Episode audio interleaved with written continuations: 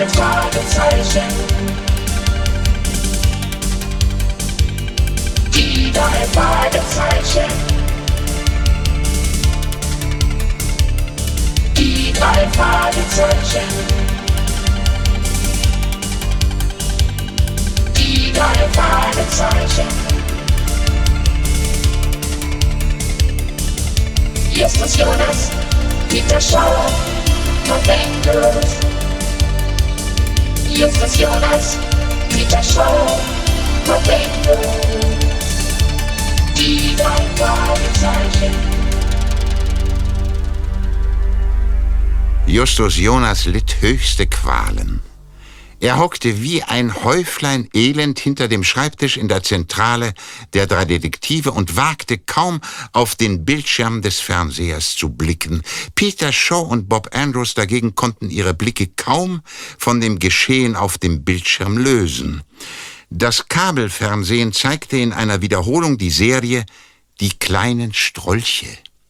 Justus hatte sich schon immer über die Rolle geschämt, die er dabei gespielt hatte, doch nun sah er die Filme zum ersten Mal seit vielen Jahren wieder. Er als der kugelrunde und urkomische Baby Fazio. Er hätte in den Boden versinken können. Aufhören. Schluss damit. Nein, nein, nein, nein, weiter. Abschalten.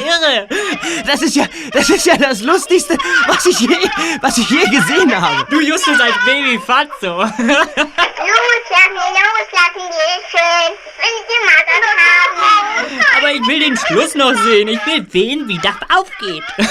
Pardon, ausgeht.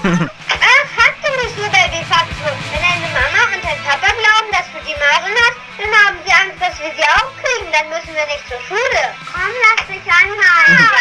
Das halte ich nicht aus. Bitte schaltet aus. Oh, endlich. Also Mann, Justus, also das war einfach toll. Du als Baby Fatso. Äh, wie alt warst du eigentlich, als du diesen Film gedreht hast? Drei Jahre. Äh, Diese Filmarbeiten müssen ja einen irrsinnigen Spaß gemacht haben. Spaß? Hast du eine Ahnung? Die anderen haben mich geärgert, wo sie nur konnten. Besonders Bonehead, der Große, der mit den Ohren wackeln konnte. Mann, auf den bin ich heute noch sauer. Ehrlich? Ganz ehrlich, Bob. Der war so gemein zu mir, bei dem könnte ich heute noch gewalttätig werden. Die anderen waren auch nicht gerade nett, aber Bonehead war hinterhältig und gemein. Naja, aber dafür bist du doch durch den Filmruhm reichlich entschädigt worden. Na, darauf würde ich gern verzichten. Jetzt läuft das auch noch im Kabelfernsehen. Ich weiß schon, was passiert. In den nächsten Tagen redet mich alle Welt nur mit Baby Fatso an. Ach, ich könnte auswandern, wenn ich nur daran denke. Das, das kann ich verstehen. So, es wird Zeit für mich. Ich muss nach Hause. Ja, ich auch. Komm, wir gehen nach draußen. Okay, ich komme mit.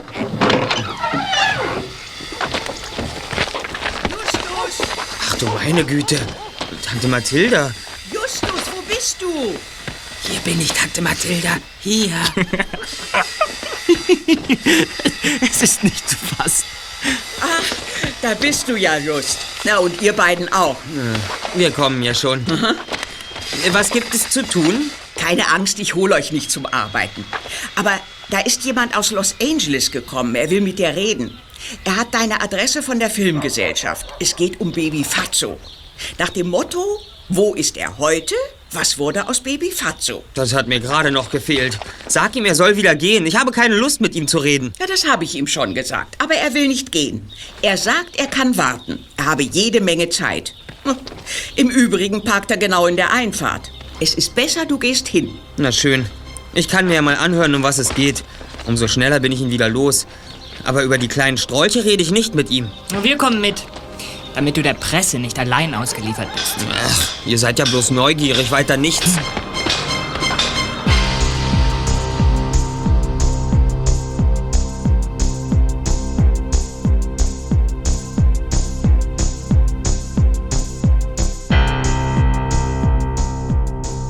An der Einfahrt des Schrottplatzes wartete ein auffallend großer Mann auf Justus. Er hatte strahlend weiße Zähne, die er offensichtlich besonders gern zeigte. Er lächelte ununterbrochen. Tag, Justus Jonas. Mein Name ist Milton Glass. Ich leite bei einer großen Filmgesellschaft die Werbeabteilung. Es geht um die kleinen Strolche. Ich komme mit einem guten Angebot. Es wird dich interessieren. Das glaube ich nicht. Ja, ich bin gerade dabei, die Darsteller der kleinen Strolche von damals zusammenzutrommeln. Vielen Dank. Nicht mit mir. Ja, würde es dir denn keinen Spaß machen, die Freunde von damals wiederzutreffen? Bonehead, Bloodhound und Fuzzy und... Nein, danke, kein Bedarf.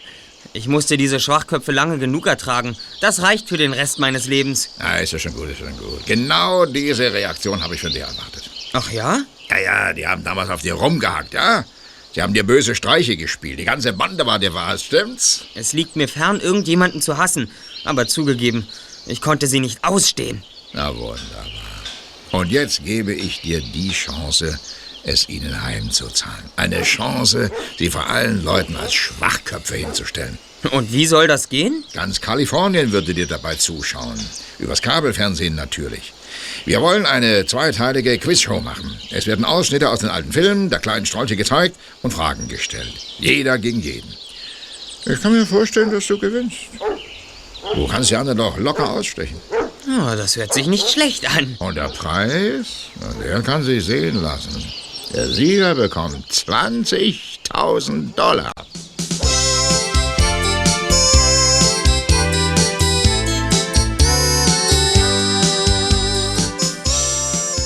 Milton Glass ließ Justus, Bob und Peter zur Vorbesprechung der Sendung mit dem Auto abholen und ins Filmstudio fahren.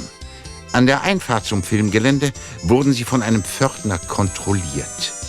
Ihr Fahrer, der sich als Gordon Harker vorgestellt hatte, fragte nach dem Weg zum Studio 9. Und dann war es soweit. Justus betrat das Studio und sah sich einem Schwarm von Reportern und Fotografen gegenüber. So, und weiter geht's. Den Kopf zur Seite. Danke. Ja, oh ja, schön, Baby. Moment, darf ich? Ja, danke. Danke. Also, eins noch. Bitte, ja, ja, bitte.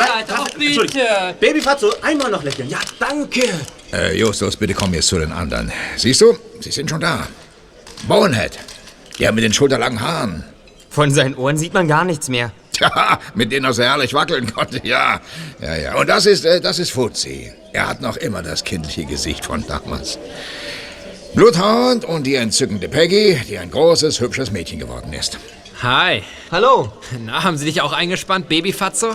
Schön, dass du kommen konntest, Justus. Freut mich, Sie wiederzusehen, Peggy. Hallo, Fuzzi. Hallo. Hi. Hey, Just. Hallo. So. Äh, Da wir nun alle versammelt sind, Aber wir sind ja noch gar nicht vollzählig. Flapjack fehlt noch. Flapjack. Tja, das tut mir leid. Er war unauffindbar. Wir haben uns wirklich Mühe gegeben, aber wir haben ihn nicht gefunden. Ich habe gehört, wir werden dem Publikum in einer Talkshow vorgestellt. Was zahlen Sie denn dafür? Äh, Tut mir leid, gar nichts. Dafür gibt es kein Bargeld, sondern eine andere, sehr wertvolle Überraschung. Äh, Das ist übrigens der Regisseur. Ihr kennt ihn ja alle noch von früher. Es ist Lionel Lomax. Schön, dass ihr da seid. Äh, Es freut mich, dass ihr euch alle so gut versteht. Jetzt äh, gehen wir nach nebenan. Dort ist ein tolles Buffet aufgebaut. Es wird euch schmecken.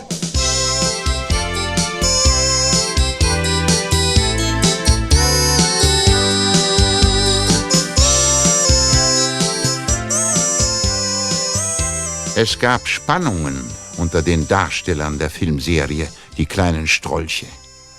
Besonders Bonehead erwies sich als zielstrebiger Mann. Er machte keinen Hehl daraus, dass er fest entschlossen war, die 20.000 Dollar zu gewinnen. Justus wurde bereits beim gemeinsamen Essen klar, dass er einen schweren Kampf vor sich hatte. Danach begann vor etwa 200 Zuschauern die Talkshow, die einen Tag vor der Quizsendung ausgestrahlt werden sollte.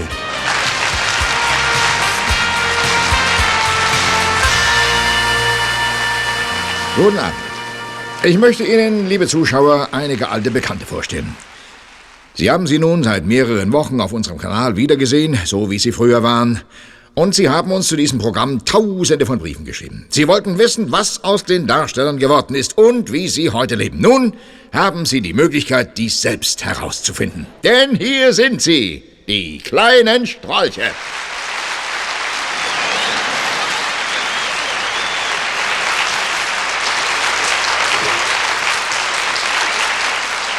Nun zu Ihnen, Miss Pretty Peggy. Pretty Peggy. So nannte man mich früher. Aber das ist lange her. Heute bin ich einfach nur Peggy. Aber nicht doch, nicht doch, nur keine falsche Bescheidenheit. Ein hübsches Mädchen sind Sie. Hm, äh, darf ich Sie duzen? Also, du bist bildhübsch. Danke. Heute wäre es mir jedenfalls lieber, Komplimente für meinen Verstand zu bekommen. Ah ja, natürlich. Und Sie? Ich war der Junge mit dem kurz geschnittenen Haar und den großen Wackelohren. Bonehead. Ich sollte so richtig dämlich wirken. Na, wie findest du mich heute?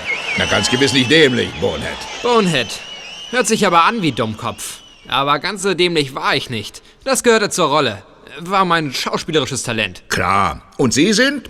Fuzzi. Fuzzi. ja, äh, wieso eigentlich Fuzzi? So nannten mich die anderen. So stand es im Drehbuch. Ja, ja, ja, ja, ja, natürlich, natürlich. Und wer warst du? Ich, ich heiße Justus Jonas. Ja, sicher, das ist dein richtiger Name. Aber wer warst du in der Filmserie? Justus Jonas. Ich war schon immer Justus Jonas. Justus gab sich einfältig. Er wollte Bonehead und die anderen über seine wahre Intelligenz täuschen. Und das gelang ihm. Für Milton Glass aber wurde die Talkshow zu einer mittleren Katastrophe. Er bemühte sich, ein paar vernünftige Sätze aus seinen Gästen herauszubringen, doch das gelang ihm nicht. Peggy, hast du schon irgendwelche Pläne für deine Zukunft? Ja, ich möchte studieren. Ich möchte mich weiterbilden und etwas Nützliches aus meinem Leben machen. Dafür könnte ich den Gewinn aus dem Quiz ganz gut gebrauchen. Ich bin überzeugt, dass du es schaffen kannst. Und äh, nochmal zu dir, Bonehead. Was machst du heute? Ich bin Kraftfahrzeugmechaniker. Da liege ich platt auf dem Rücken unter einem Schrotthaufen und das Schmieröl läuft mir in die Augen. Und dann werden mir die Arme lahm vom Hantieren mit den Schraubenschlüsseln. Na, und wie würde es dir gefallen, wieder beim Film mitzumachen? Du sagst ja selbst, du wärst als Kind ein guter Schauspieler gewesen. Schauspieler? Sie haben wohl keine Ahnung, wie viele Schauspieler hier in der Stadt arbeitslos sind. Oh, doch, doch, doch, ich weiß, es sind viele. Bonnet, heute trägst du dein Haar sehr lang. Klar, früher musste ich mir den Kopf fast kahl scheren lassen, damit meine großen Ohren gut zu sehen waren. Davon habe ich die Nase voll. Ja, das kann ich verstehen, das kann ich verstehen. So, liebe Zuschauer, jetzt habe ich noch eine Überraschung für unsere Gäste. Sie alle erhalten ein Geschenk als Dank und Anerkennung. Bitte, äh, Trixie, sei doch so nett. Gib mir die Schachtel mit den Pokalen. Gern, Milton, hier ist sie. Danke, Trixie. So, nun wollen wir mal sehen. Jeder bekommt einen Pokal aus Silber. Darauf ist der Name eingraviert und der Filmtitel Die kleinen Strolche. Aber die Schachtel ist hier leer. Die Pokale sind weg. Sie sind gestohlen worden.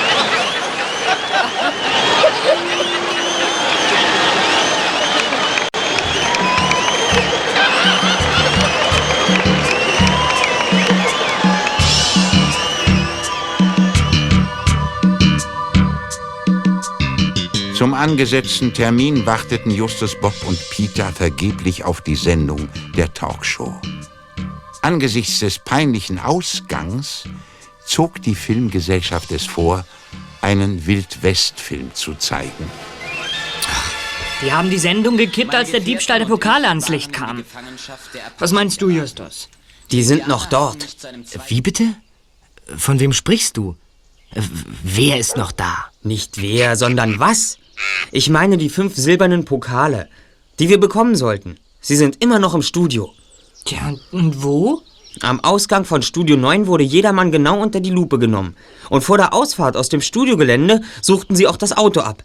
Der Pokaldieb hätte es nie geschafft, seine Beute hier hinaus zu schmuggeln. Also sind die Pokale noch irgendwo im Atelier versteckt. Tja, na da hast du wohl recht. Aber was kümmert's dich? Du bist ja sowieso nicht scharf auf so einen Pokal. Und von den kleinen Sträuchen hast du die Nase voll. Der Diebstahl der Pokale scheint etwas in Gang gebracht zu haben. Du meinst, wir haben jetzt einen Fall aufzuklären? Hast du schon irgendeine Idee? Ja. Äh, hallo? Autoverleih Easy Ride? Hier Justus Jonas. Einer Ihrer Mitarbeiter fährt mich zurzeit während der Dreharbeiten zum Fernsehquiz, äh, die kleinen Strolche. Er heißt Gordon Harker. Äh, könnte ich ihn bitte mal sprechen? Gern. Er ist gerade hier. Ja, bitte. Tag, Mr. Harker. Äh, Tut mir leid, wenn ich Sie störe, aber ich soll noch einmal ins Studio kommen. Jetzt gleich. Könnten Sie mich abholen? Natürlich. Gern, Justus. Ich warte mit meinen Freunden am Hofeingang. Was? Wir fahren wieder zum Studio? Aber wie sollen wir da reinkommen? Es war ja nicht vereinbart für heute. Oder doch? Nein, da habe ich ein wenig geflunkert. Aber wir kommen schon durch die Kontrolle.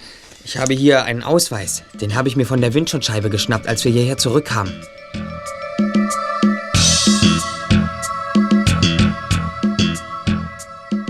Gordon Harker kam wie verabredet und fuhr sie zum Studio. Die drei Detektive konnten es ungehindert betreten. Es war nahezu unbeleuchtet. Justus begann mit der Suche nach den verschwundenen Pokalen, ohne mehr Licht einzuschalten. Durch diese Tür ist Trixie mit der Schachtel durch die Kulisse ins Studio gekommen, richtig? Richtig, Just. Hier ungefähr müsste die Schachtel mit den Pokalen vorher gestanden haben. Hm. Nur hier war der Dieb unbeobachtet. Überall sonst im Studio waren Kameraleute, Beleuchter, Techniker und andere Mitarbeiter vom Fernsehen. Also? Na, was meint ihr? Ja, der Dieb hatte eigentlich gar keine Chance, die Pokale zu verstecken. Und das hat er auch nicht. Wir haben überall nachgesehen. Nicht überall. Der Dieb musste die Pokale gleich hier hinter den Kulissen verschwinden lassen. Zum Beispiel hier im Kasten dieses großen Scheinwerfers. Helft mir mal. Dreht diese Kurbel. Ach, na schön, aber.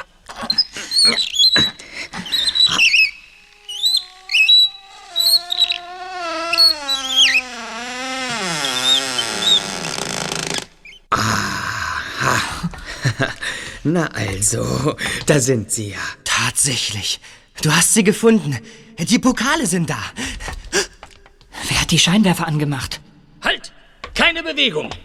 Hier habt ihr sie also versteckt.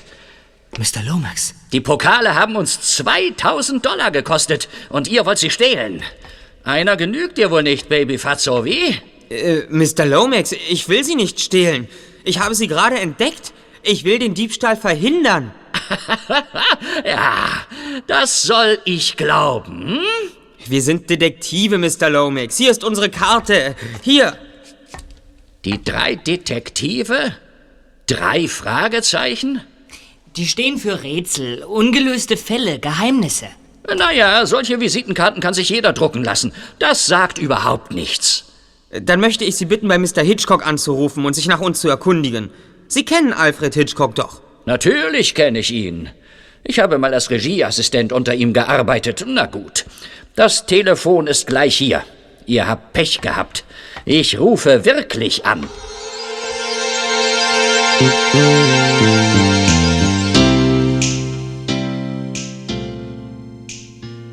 Justus sah den Regisseur Lionel Lomax erst am nächsten Tag wieder. Lomax hatte ihn zu sich ins Büro im Gebäude der Filmgesellschaft gebeten.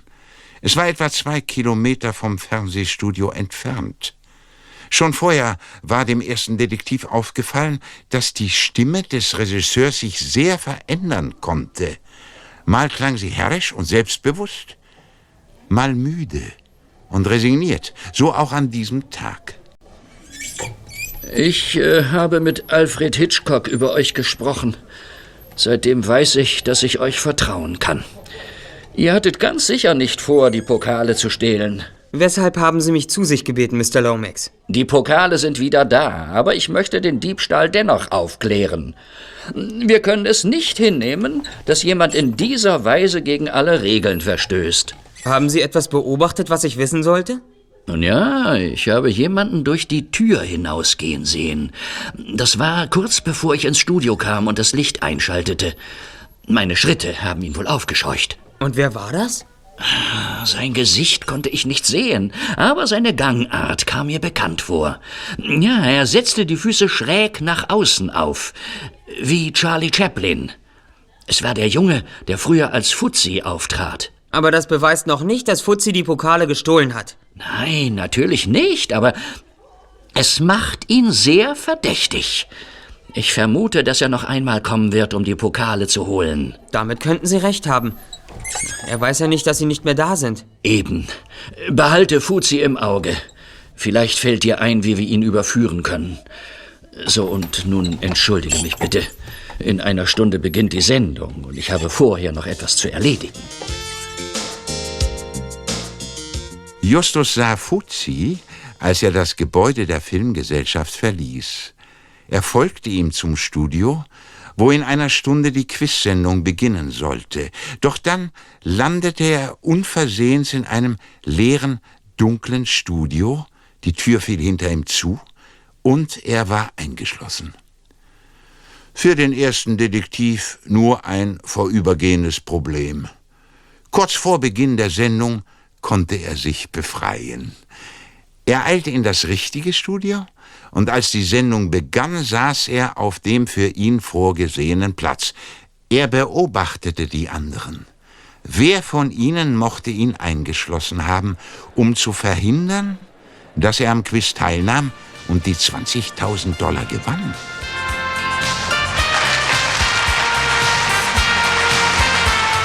Hallo, liebe Freunde, hier sind wir mit unserer Quiz-Sendung über die kleinen Strolche.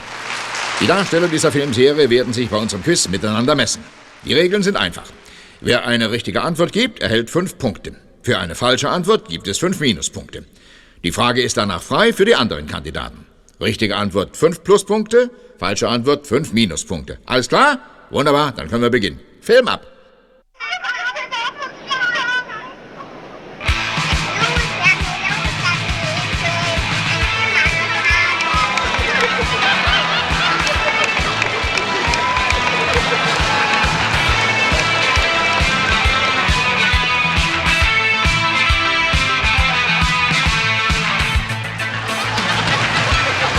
Das waren die kleinen Strolche mit ihren Streichen. Und jetzt einige Fragen zu diesem kurzen Filmausschnitt. Hinein ins Vergnügen. Die erste Frage geht an Peggy. Bist du bereit, Peggy? Ja, ich bin bereit. Fragen Sie, Mr. Glass. Wer hat aus dem Reifen eines Motorrads die Luft herausgelassen?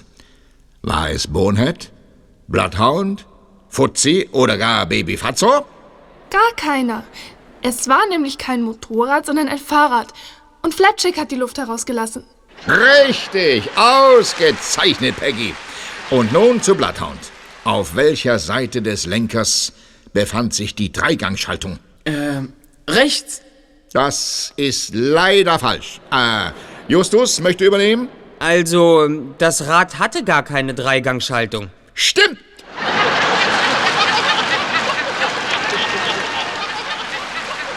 Justus Jonas tat, als könne er kein Wässerchen trüben, aber er beantwortete eine Frage nach der anderen und alle richtig. Am Ende dieses ersten Teils der zweiteiligen Show führte er mit großem Vorsprung vor den anderen. Natürlich waren Bob und Peter unter den Zuschauern, das wollten sie sich schließlich nicht entgehen lassen. Nach der Sendung schlenderten die drei Detektive am Strand von Rocky Beach entlang und sprachen über die Show. Bob hatte Erstaunliches zu vermelden. Er hatte während der Sendung neben dem Chauffeur Gordon Harker gesessen. Ich habe zu euch rübergesehen, Bob. Und mir ist aufgefallen, dass Gordon Harker sich ständig etwas aufgeschrieben hat. Peter, weißt du, was das war? Na klar, Justus. Wieso? Was hat er sich denn während der Sendung notiert? Nicht viel. Er versuchte nur, noch vor den Kandidaten die Fragen richtig zu beantworten. Und? Ist es ihm gelungen? Na klar doch, er hat mir seine Antworten gezeigt. Er schnitt ganz gut ab. Bis auf eine waren alle Antworten richtig. Und welche war das? Die einzige Frage, die er nicht beantworten konnte, war die nach dem Fabrikat des Autos in dem Film. Alle anderen Antworten hat er aufgeschrieben, bevor die Kandidaten etwas sagen konnten. Ich kann schon verstehen, dass er alle anderen Fragen richtig beantwortete. Vor jeder Fragerunde lief ein kurzer Film und den hat er ebenso gesehen wie wir. Aber eines ist mir ein Rätsel. Ein Rätsel? Na, was denn, Just? Wieso hat ein Mietwagenfahrer ein so großes Interesse an den kleinen Strolchen?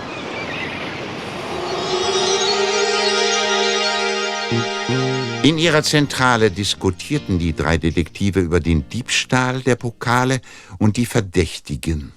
Sie waren sich einig, dass nicht nur Fuzzi dazu gehörte, sondern auch der geldgierige und rücksichtslose Bonehead und der etwas undurchsichtige und allzu hilfsbereite Gordon Harker.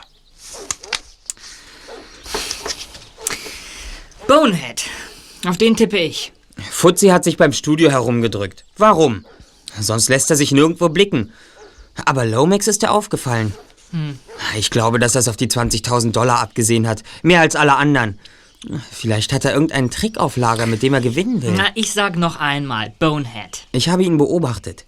Bonehead belauert mich. Er nimmt mir meine Rolle als Einfallspinsel nicht ab. Er hat mich nach der Show am Arm gepackt und mir in ziemlich rüdem Ton geraten, meine Rolle aufzugeben. Und wieso verdächtigst du Gordon Harker? Der ist doch sehr nett. Nett? Das befreit ihn nicht vom Verdacht. Er interessiert sich ein bisschen zu viel für die kleinen Strolche. Allerdings. ähm, Na? Was? Was ist los? Was ist los? Gordon Harker ist am wenigsten verdächtig von allen. Vielleicht ist er einfach nur ein Fan der kleinen Strolche. Aber das werden wir herausfinden. Ich werde ihn bitten, uns bei der Suche nach dem Pokaldieb zu helfen.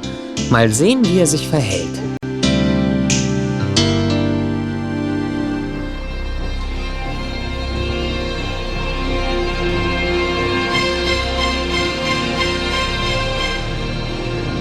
Gordon Harker kam schon wenige Minuten, nachdem sie ihn angerufen hatten, mit dem Mietwagen zum Schrottplatz. Justus bat ihn zu einer Tasse Kaffee ins Haus. Und da Onkel Titus und Tante Mathilda nicht da waren, konnten sie sich in die große, gemütliche Küche setzen. Ich bin richtig froh, dass Milton Glass mich in der Quizsendung nicht nach dem Fabrikat des Autos gefragt hat. Die Antwort auf diese Frage hätte ich ebenso wenig gewusst wie Sie. Wirklich nicht? Alle anderen Antworten haben dir keine Schwierigkeiten gemacht? Ja, schon, aber in der Episode mit diesem Auto war ich nicht dabei. Jedenfalls wusste Bonehead noch, dass es ein äh, Pierce Arrow war. Und ich habe das Auto nie zu Gesicht bekommen. Stimmt, du hast recht. Ich hatte mir gerade diese Folge im Fernsehen angesehen, als dein Anruf kam. Du und der schwarze Junge Flapjack, ihr musstet zu Hause bleiben und euch euer Eis selber machen. Gefallen Ihnen die alten Filme? Der reinste Blödsinn. Aber manchmal muss ich doch lachen. Darum ging es ja. Blödsinn. Wir mussten ja allesamt herumalbern. Bonehead, der so irre mit den Ohren wackeln konnte. Äh, Bloodhound mit seinen Hundeaugen. Ich musste immer mit der Zunge anstoßen. Fuzzi hatte diese riesigen Latschen an den Füßen und Flapjacks singender Tonfall. ja. Immer ich, immer bin ich der Dumme. Den Babysitter machen, das hat mir gerade noch gefehlt. Oh, spitze, wie du das machst. Heute ist mir das eher peinlich. Kann ich mir denken. Na, dann wollen wir mal. Wohin soll ich euch bringen? Hm, Im Augenblick steht nichts an. Ich wollte mich tatsächlich nur mal kurz mit Ihnen unterhalten. Justus, spinnst du? Was ist denn in dich gefahren? Es war nett, Sie wiederzusehen, Flapjack. Flapjack? Ja. Mr. Gordon Harker ist Flapjack, der Einzige, der fehlt bei dem Treffen der kleinen Strolche. Okay. Ich gebe es zu. Bisher hat mich niemand als Flapjack erkannt. Diese singende Stimme habe ich ja nur im Film. Meine Eltern hatten die Gage für meine Filme gespart und gut angelegt. Davon wurde meine Ausbildung bezahlt. Heute bin ich Lehrer und sehr zufrieden. Und niemand hat sie als Flapjack erkannt? Nein, und ich bin froh darüber. Sonst hätte ich gewaltigen Ärger in der Schule. Die Schüler würden mich damit aufziehen. Ich könnte mich in der Schule überhaupt nicht mehr blicken lassen, ohne dass sie mich verhöhnen und mir alles Mögliche nachrufen würden. Ja, genau. Sie glauben nicht, was ich mir alles anhören musste wegen Baby Fatso. Es steht mir bis hier oben. Andererseits hat es mir natürlich viel Spaß gemacht, die alten Filme wieder zu sehen und mich an all das zu erinnern, was ich erlebt habe. Und warum arbeiten Sie als Chauffeur? Um in den Ferien ein bisschen Geld hinzuzuverdienen. Ich habe es so eingerichtet, dass ich euch fahren konnte. Es machte mir Spaß, bei dieser Talkshow und dem Quiz dabei zu sein. Ich war sicher, dass mich niemand erkennen würde. Aber Justus ist ein bisschen zu schlau für mich. Ach wo, es war Glück dabei. Und ich wäre nie auf den Gedanken gekommen, wenn Sie die Fragen nicht für sich beantwortet hätten. Ja, und was passiert jetzt? Werdet ihr mein Geheimnis wahren? Ehrensache. Sie können sich fest auf uns verlassen. Klar. Allerdings haben wir eine Bitte. Schon erfüllt. Wir möchten Sie bitten, uns zu helfen. Wir wollen herausfinden, wer die Pokale gestohlen hat. Und wir haben zwei Hauptverdächtige. Bonehead und Fuzzy. Als Lehrer bin ich gewohnt, Probleme zu lösen. Wenn ich euch helfen kann, werde ich es tun. Wir müssen Fuzzy und Bonehead beschatten. Ich gehe davon aus, dass einer von ihnen oder beide zusammen etwas ausgeheckt haben, um die 20.000 Dollar zu gewinnen. Einverstanden. Wann geht es los? Das ist das Problem. Wir müssten erst einmal herausfinden, wo die beiden überhaupt wohnen. Die Adressen habe ich auch nicht. Die beiden brauchen keinen Mietwagen, weil sie selbst motorisiert sind. Bonehead hat ein kleines englisches Sportcabriolet und Fuzzy fährt mit seinem Moped. Der Pförtner am Studiogelände müsste die Adressen haben. Aber bei uns wird er sie nicht geben. Ich frage ihn mal. Ich sage ihm, dass ich den Auftrag habe, die beiden abzuholen. Das könnte klappen. Also bis später.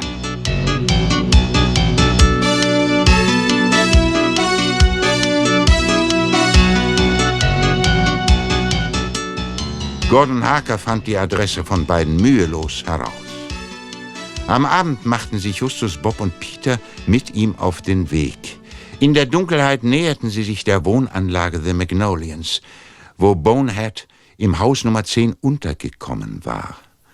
Als die drei Fragezeichen vor dem Haus standen, öffnete sich plötzlich die Tür und zwei Personen kamen heraus. kommt heraus. Bonehead ist der eine. Aber wer zum Teufel ist der andere? Das ist Peggy. Ja, das ist sie. Sie gehen zur Straße. Hinterher, aber leise. Was machen wir, wenn sie wegfahren? Dann fahren wir hinterher, ist doch klar.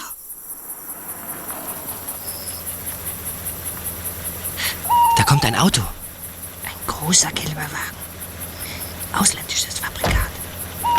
Verflixt, Bonehead und Peggy steigen ein. Jetzt aber Tempo. Wir müssen zu Gordon. Schnell, lauft! Sonst entwischen sie uns.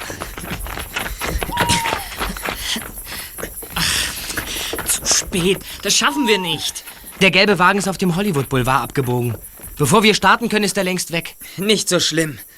Wir wissen, dass Bonehead und Peggy mit dem Fahrer dieses Wagens verabredet waren. Sie kamen genau zu dem Zeitpunkt aus dem Haus, als der Wagen hier ankam. Unbestreitbar richtig, Just. Wir haben diesen großen gelben Schlitten schon vorher gesehen. Und wir wissen, wem er gehört. Was? Du weißt es? Ich nicht. Sag schon, Just. Dem Werbeleiter der Filmgesellschaft, Milton Glass. Das heißt aber nicht, dass Milton Glass in diesem Auto gesessen hat. Man musst du alles so kompliziert machen. Aber Peter, ich bin es doch nicht, der den Fall kompliziert macht, sondern der Pokaldieb und die Leute, die mit undurchsichtigen Mitteln hinter den 20.000 Dollar her sind.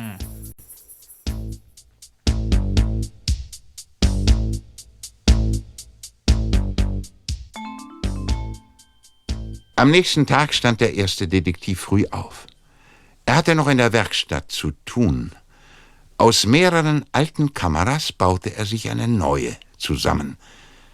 Sie war so klein, dass er sie unter der Kleidung verstecken konnte. Da sah er, dass die Lampe über der Werkbank blinkte. Sie zeigte ihm an, dass das Telefon in der Zentrale klingelte. Er eilte hin, hob den Hörer ab. Justus Jonas? Hallo, schön, dass ich dich erreiche. Mr. Glass? Sagen wir so, ich bin ein Freund von Pretty Peggy und ich will nicht, dass ihr etwas zustößt. Oder willst du das? Natürlich nicht. Aber warum sollte ihr etwas zustoßen? Wo ist sie denn? Tut nichts zur Sache, Fatso. Zurzeit kann ihr nichts passieren. Ich wollte dich aber warnen, denn das könnte sich sehr schnell ändern. Dann nämlich, wenn du heute im Quiz Sieger wirst, Baby Fatso. Wenn du gewinnst, wird Pretty Peggy im Krankenhaus landen. Und dort wird sie sehr, sehr lange bleiben müssen. Moment, ich.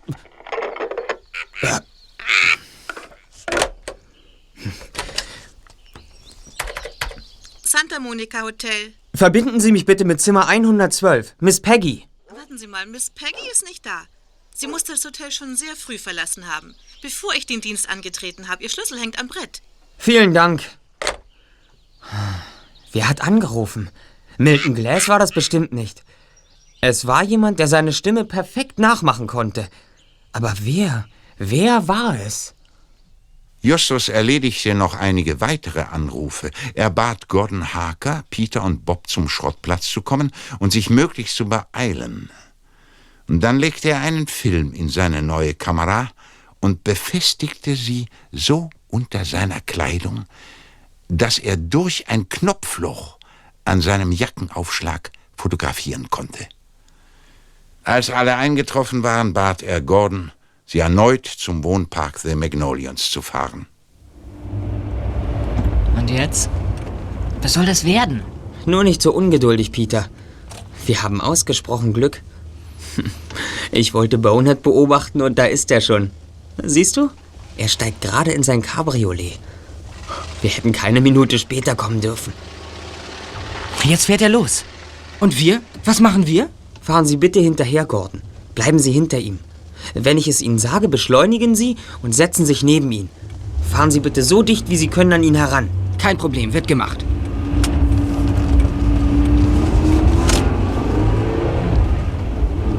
Ich will eine Aufnahme von Bonehead machen. Dazu habe ich nur eine einzige Chance. Es muss klappen. Keine Sorge, wir machen das schon. Jetzt. Jetzt ist es günstig. Ran an ihn. Gut, aufgepasst. Wir sind auf gleicher Höhe. Bonehead blickt zu uns rüber. Hallo, Bonehead! Ha, es hat geklappt. Ach, wir können uns zurückfallen lassen. Bob, hier ist die Kamera. Fahr sofort in die Zentrale. Der Film muss entwickelt werden. Ich benötige eine Vergrößerung meiner Aufnahme. Alles klar. Äh, noch nicht ganz. Du bringst mir das Bild auf die Bühne, sobald die Quizshow zu Ende ist. Ja, wird gemacht. Aber wie wäre es, wenn du uns in dein Geheimnis einweist und uns sagst, warum du Bonehead fotografiert hast? Es ging mir nicht um irgendein Foto von Bonehead Bob, sondern um eine Nahaufnahme bei stürmischem Wind im offenen Wagen. Das dürfte euch ja wohl einleuchten, oder? Nee, tut mir leid. Ich stehe auf dem Schlauch. Mir geht's auch nicht besser. Die langen blonden Haare. Ihr habt doch sicher beobachtet, wie er die trägt. Immer ganz sorgfältig über die Ohren heruntergekämmt. Mhm. Bei diesem Wind heute konnte ich aber ein besonderes Merkmal an ihm fotografieren, das er normalerweise verdeckt. Ist das jetzt klar? Ah, ah. Nein. Seine Ohren. Boneheads berühmte große Ohrlappen, mit denen er so fabelhaft wackeln konnte.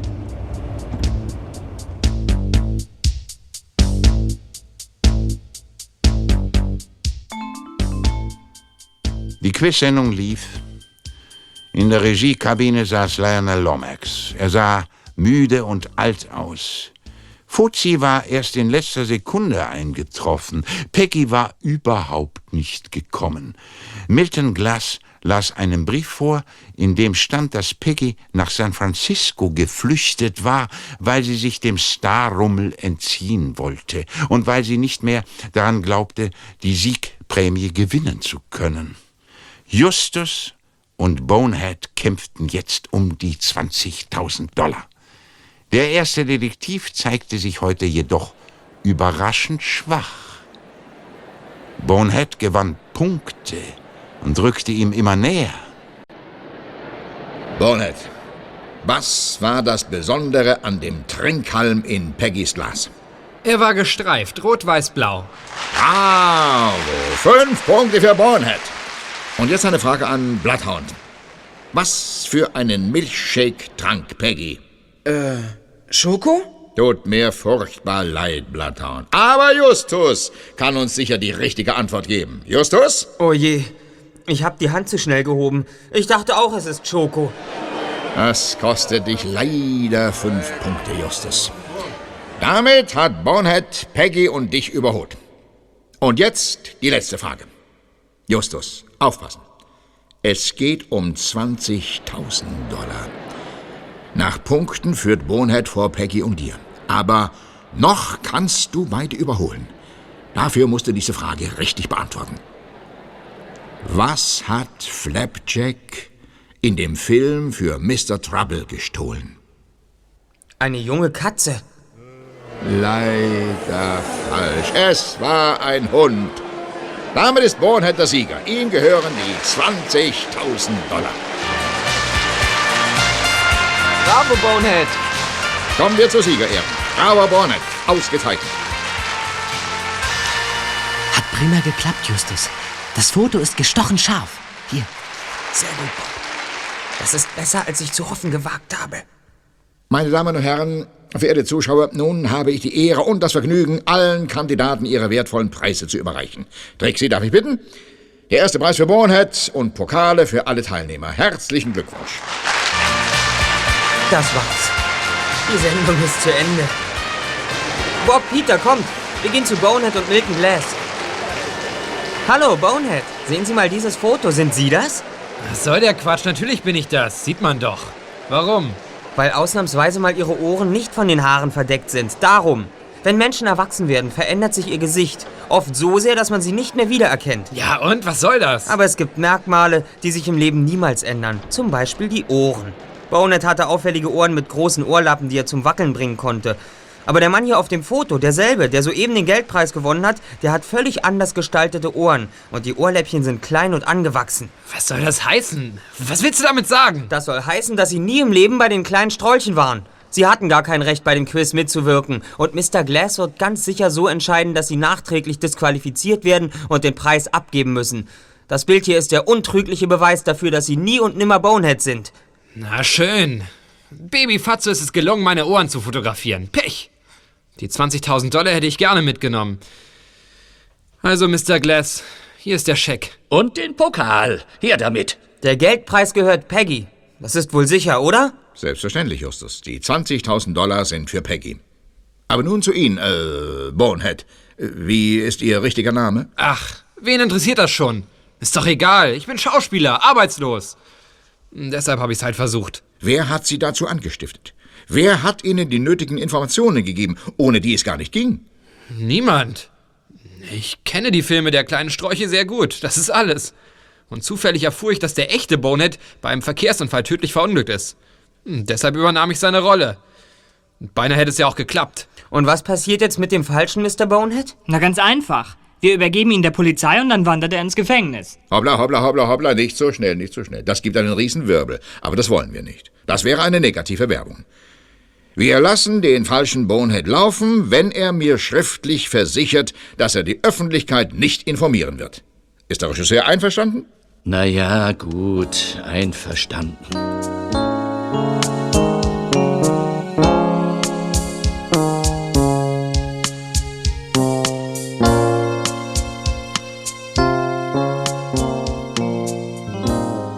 Peter und Bob waren gar nicht damit einverstanden, dass Bonehead ungestraft davon kam.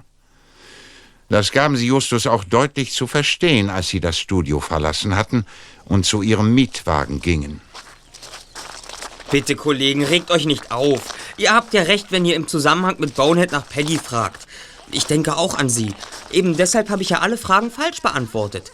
Peggy ist in Gefahr. Das fürchte ich auch. Natürlich ist sie nicht abgereist. Davon bin ich überzeugt, seit ich den Anruf erhielt. Ah, da seid ihr ja. Wohin geht es jetzt? Wir warten noch, Mr. Harker. Äh, Können Sie dem Wagen dort folgen, wenn er losfährt? Kein Problem. Willst du uns nicht endlich sagen, was du vorhast, Just? Na gut, Kollegen. Wann haben wir Peggy zum letzten Mal gesehen? Gestern Abend, als Milton Glass sie im Wagen mitnahm. In diesem gelben Schlitten. Sie und Bonehead. Und heute früh rief Bonehead bei mir an. Er imitierte die Stimme von Milton Glass und drohte mir, dass Peggy etwas passiert, wenn ich das Quiz gewinne. Was folgt daraus? Dass er sie irgendwo festhält, gefangen hält, aber nicht in seinem Haus. Da wohnen so viele Leute, sie könnte sich zu leicht bemerkbar machen. Richtig. Nur war Boneheads Aktion kein Alleingang. Natürlich hat ihn jemand dazu angestiftet, am Quiz teilzunehmen. Dieser Unbekannte hat ihm eine Reihe von Informationen gegeben, ohne die er verloren gewesen wäre. Dann hat er also einen Komplizen. Ja, und der hat ihm bei Peggys Entführung geholfen. Nun können die beiden das Mädchen ja nicht einfach laufen lassen. Eine Entführung ist ein schweres Verbrechen. Dafür gibt es lebenslänglich Gefängnis. Milton Glass. Er hat es abgelehnt, Bonehead vor den Richter zu bringen. Klar, weil er seine Finger drin hat. Nein, Milton hat nicht gemerkt, dass Bonehead ein Betrüger ist. Er hatte auch gar nicht alle Informationen, um ihn für das Quiz präparieren zu können. Aber der da drüben, der eben in das gelbe Auto gestiegen ist, der ist es. Er half bei Peggys Entführung.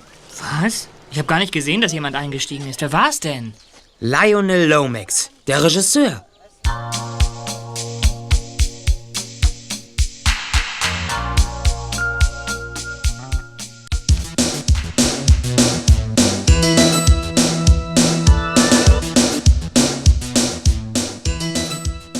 Gordon Harker folgte dem gelben Wagen bis in die bergigen Regionen von Beverly Hills. Schließlich fuhr Lomax durch einen Torbogen zu einem schon recht verfallenen Herrenhaus, stieg aus und ging hinein. Die drei Detektive zögerten nicht lange. Sie folgten ihm. Gordon Harker blieb im Wagen sitzen. Justus klopfte an der Tür und der Regisseur öffnete.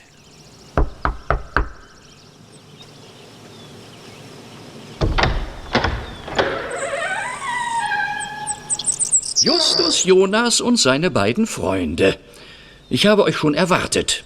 Ihr wollt die Belohnung haben, weil ihr die verschwundenen Pokale wiedergefunden habt, richtig? Äh, dürfen wir hereinkommen? Äh, bitte. Hallo. Aha. Sie haben viele Fotos von großen Filmstars hier in Ihrem Haus. Ah, meine alten Freunde.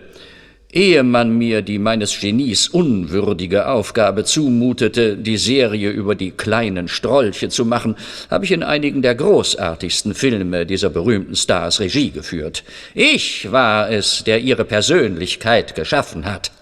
Wir sind nicht wegen der Belohnung hier. Wir wollen Peggy abholen. Ihr meint Peggy? Pretty Peggy? Äh, wie kommt ihr denn darauf, dass sie hier ist? Wir sahen gestern Abend, wie sie mit Bonehead zu Ihnen ins Auto stieg. Lachhaft. Mein Rolls Royce ist in der Werkstatt und. Der Wagen vor der Tür gehört ja wohl Milton Glass oder besser der Filmgesellschaft.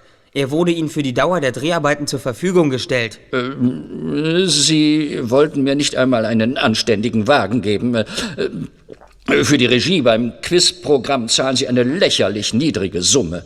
Einem der besten und bekanntesten Regisseure von Hollywood. Aber, aber Peggy habe ich nicht entführt. Bitte, Mr. Lomax. Wir wissen, dass Peggy den Brief nicht an Milton Glass geschrieben hat. Sie ist nicht freiwillig aus dem Quiz ausgestiegen. Wir müssen die Polizei rufen, wenn Sie Peggy jetzt nicht herausgeben. Wollen Sie, dass wir das tun? Ja, schon gut. Schon gut, sie ist hier, ja, als mein Gast. Ich werde einen großen Star aus ihr machen. Ich werde einen wunderschönen Film mit ihr in der Hauptrolle machen. Sie wird berühmt und reich werden. Dann halten Sie mal die Luft an, Sie alter Esel, es reicht. Bonehead. Ich habe es satt, mir Ihr Geschwafel anzuhören. Sie haben mich da reingeritten. Ich musste für Sie die Pokale klauen und die Hälfte des Wertes sollte für mich sein. Sie haben mir die richtigen Antworten für das Quiz eingepaukt und von dem Geldpreis sollte ich auch die Hälfte kassieren. Und jetzt? Was ist daraus geworden? Eine einzige Pleite. Höchst interessant, Bonehead. Lomax hat das alles ausgeheckt. Er wollte einen ganz großen Schauspieler aus mir machen. Aber jetzt habe ich sogar bei einer Entführung mitgeholfen und das geht zu weit. Ja, ich habe Peggy vorgeflunkert, dass Lomax etwas mit uns besprechen will. Und da ist sie mitgegangen. Lomax und Sie konnten nur gewinnen, wenn Sie Peggy und mich ausschalten. Das haben Sie auch versucht. Nur ist es nicht gelungen. Und was wollen Sie jetzt? Ein Abkommen. Ich werde euch zeigen, wo Peggy ist, und ihr verzichtet auf eine Anzeige. Mir liegt nur daran, dass Peggy befreit wird. Alles andere muss sie selbst entscheiden. Ich würde gern wissen, wozu das alles passiert ist. Ging es nur um das Geld? Lomax ist total pleite. Er hat nichts mehr. 10.000 Dollar hätten ihn zumindest vorübergehend gerettet. Und mir hätten sie auch geholfen. So, und jetzt gehen wir zu Peggy. Nein, das machen wir nicht. Hände hoch oder ich schieße. Er hat einen Revolver. Peggy bleibt bei mir. Ich mache aus ihr einen berühmten Star. Mit ihr komme ich noch einmal ganz groß raus. Ganz groß. Hören Sie, Mr. Lomax. Sie werden nicht auf uns schießen. Sie sind ein großartiger Regisseur, aber. Was versprichst du dir davon? Lomax ist verrückt. Weißt du, was er mit dem Geld machen wollte? Sei still oder ich schieße. Dieser Verrückte wollte. Licht an! Ton ab! Kamera läuft! Ich sagte es doch, er ist verrückt. Er weiß überhaupt nicht, was er tut.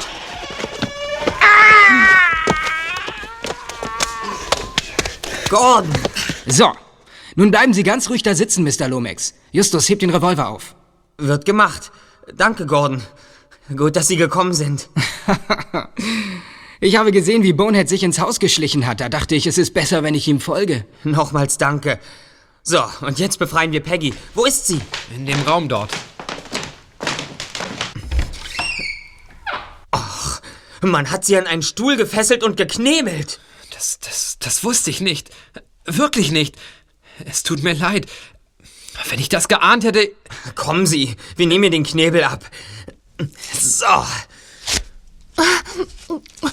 Oh, endlich.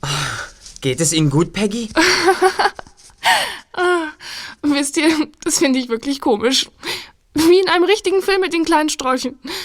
Nur, dass damals immer ich dich retten oder befreien musste, Justus. Und nun bist du mein Befreier. Der dir auch noch mitteilen kann, dass du 20.000 Dollar beim Quiz gewonnen hast. Was? Ist das wahr? Oh mein Gott, das glaube ich nicht. Ich werde verrückt. Stimmt das wirklich? Justus, jetzt kann ich studieren, so wie ich es mir immer gewünscht habe.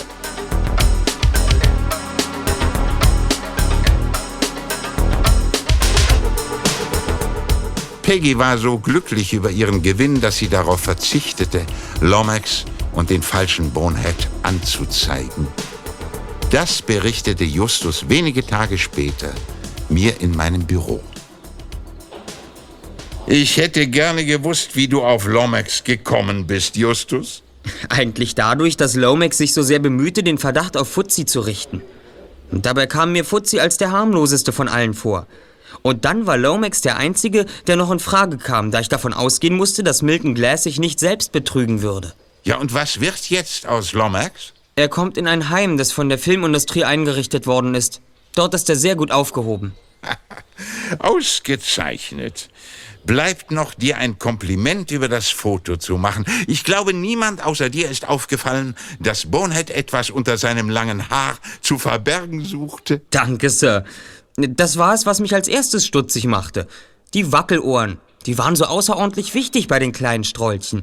Und ausgerechnet die sollten nun vor der Öffentlichkeit verborgen bleiben? Hm, da konnte was nicht stimmen.